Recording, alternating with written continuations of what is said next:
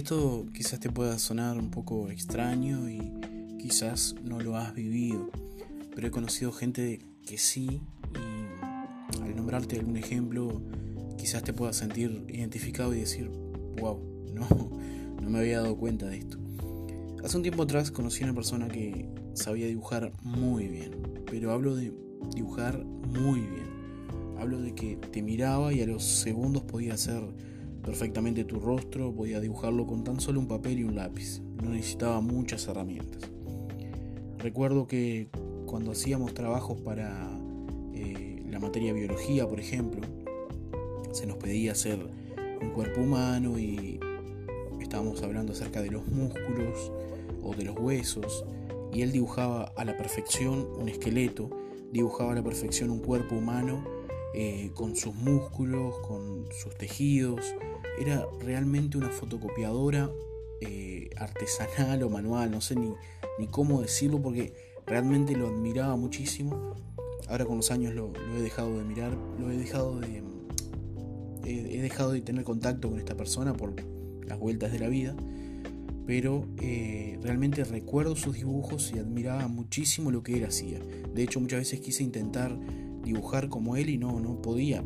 Amo dibujar, me encanta hacerlo, pero nunca he llegado al, nivel del detalle que él tenía en esos dibujos. Y muchas veces nosotros, los compañeros, le decíamos, vos tenés que dedicarte a esto, vos tenés que realmente meterle ganas a esto, tenés que, no sé, poner un cartel afuera de tu casa que diga, se hacen retratos, eh, no sé, algo, pero tenés que hacer algo con esto porque realmente tenés un don, realmente esto es algo maravilloso, lo que vos haces no lo hace otra persona. Y él decía que no, que no quería, este, decía que él se quería dedicar a, otra cosa y tal, y es loable, es algo respetable, pero él no creía que tenía ese don. Del mismo modo hay gente que, que sabe cocinar, hay gente que tiene facilidad para, la cocina, pero no solamente que sabe cocinar, sino que cuando cocina le queda con un gusto totalmente diferente.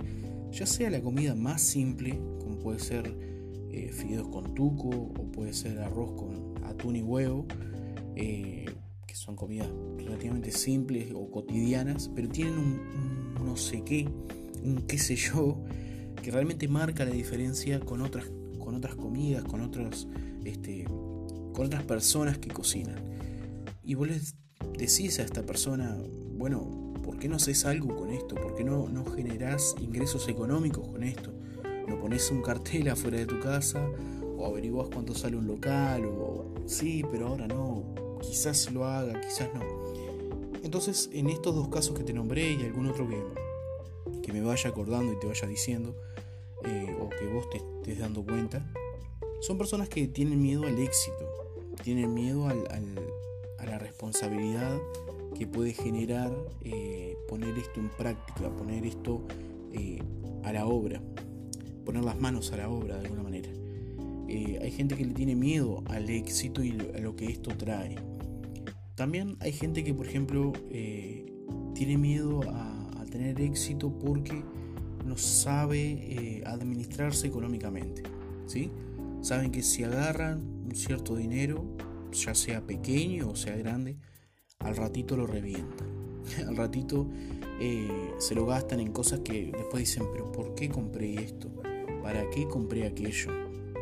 Realmente no lo estoy usando, realmente no estoy usando este producto o este artículo y me gasté la plata y se me fue la plata y yo tengo que comprar otras cosas o tengo que pagar cuentas y se me ha ido el dinero en, pavadas, Este, el sueldo no me dura nada. Y cuando tú le decís de poner un negocio y por qué no haces un negocio con esto, por qué no, mirá que es algo que podrías tener éxito. Y se ven ellos haciendo el negocio, pero no se ven administrando ese dinero. Porque tienen miedo, porque no se ven capaces. Y creo que el tema del, miedo al éxito tiene que ver con eso, con no sentirse capaz de poder hacer algo. No sentirse eh, que uno tiene todos los títulos o que tiene todas las herramientas necesarias para hacer algo. Entonces, si te está pasando esto y si alguien te está impulsando y te está diciendo, mira, vos tenés un don con esto, vos tenés algo muy especial en esta área, en este sentido, deberías explotarlo, deberías... Yo algo que te puedo recomendar es que puedas hacer una planificación eh, que puedas poner en una cuadernola, en una agenda vieja, en un pizarrón, en la computadora, en el celular, un título.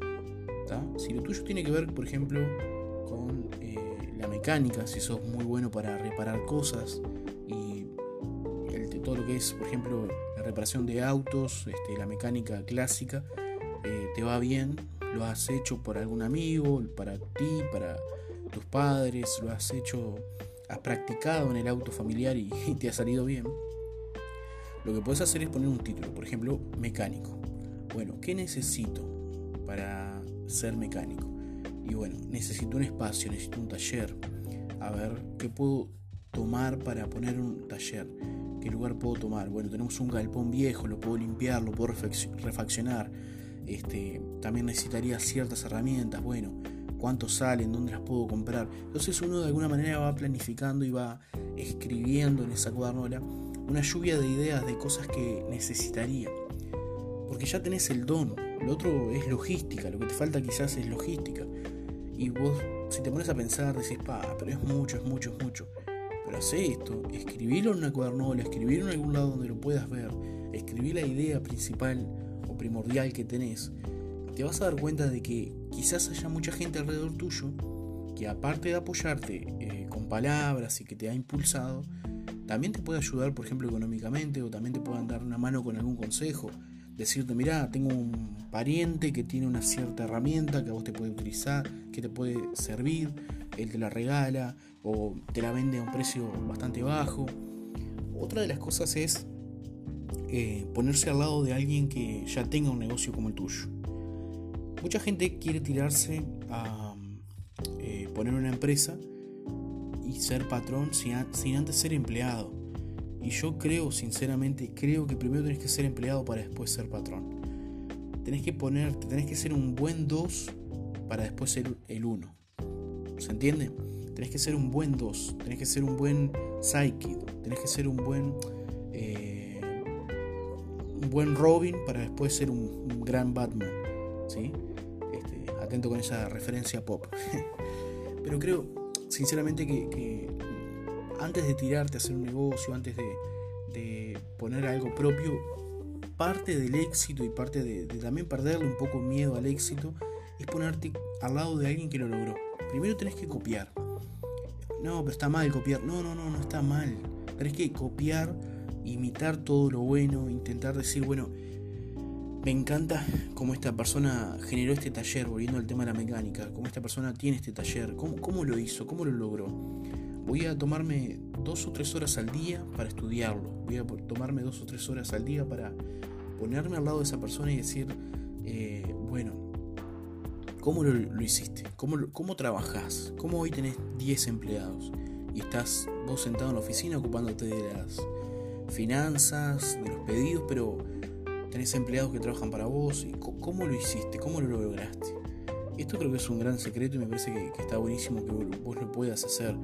Ya sea en esto, si te gusta la, cocina, este, trabajar en alguna cocina, si te, entendés lo, que te quiero decir, este, capaz que el, miedo al éxito que vos tenés es por un tema de rechazo, por un tema de fracaso. Eso puedes ver los audios anteriores que hablamos acerca de este tema.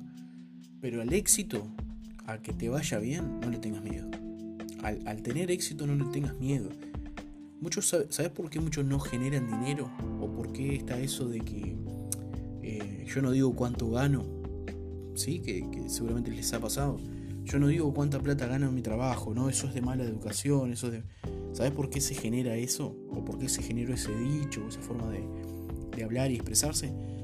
Por el miedo a que digan que yo estoy ganando más de lo que merezco, o que digan, pa, estás ganando platares, pa, mirá el sueldo que tenés. La realidad es que si vos tenés un sueldo alto, y estás trabajando y tenés un sueldo alto, es porque te lo mereces, es porque te levantás todos los días para ir a trabajar, es porque has generado una idea o un negocio que da rentabilidad, que funciona, que te llevó mucho tiempo. Ahora te pueden ver sentado en una oficina, te pueden ver sentado manejando, te pueden ver trabajando desde tu casa. Pero todo lo que te nombré recién lleva trabajo, lleva esfuerzo, lleva tiempo. Entonces, si querés llegar a ese punto de estar desde tu casa trabajando o estar trabajando en, tu negocio propio, te va a llevar todo esto que te nombré. Y capaz que a un par de cosas más seguramente. Pero cuando lo hagas, no tengas miedo al éxito. Cuando lo hagas, no tengas miedo que te vaya bien. No te sientas avergonzado porque ganas más dinero que tu vecino, o porque tu hermano, o porque tu pariente, o por quien esté alrededor tuyo. No tengas miedo, porque si ganas esa plata es porque te la mereces. Es porque estudiaste, es porque fuiste a la universidad, es porque eh, tuviste horas y horas mientras otros dormían, vos estabas estudiando, vos estabas generando o viendo cómo generar estos ingresos. Así que disfruta lo que tenés. ¿sí?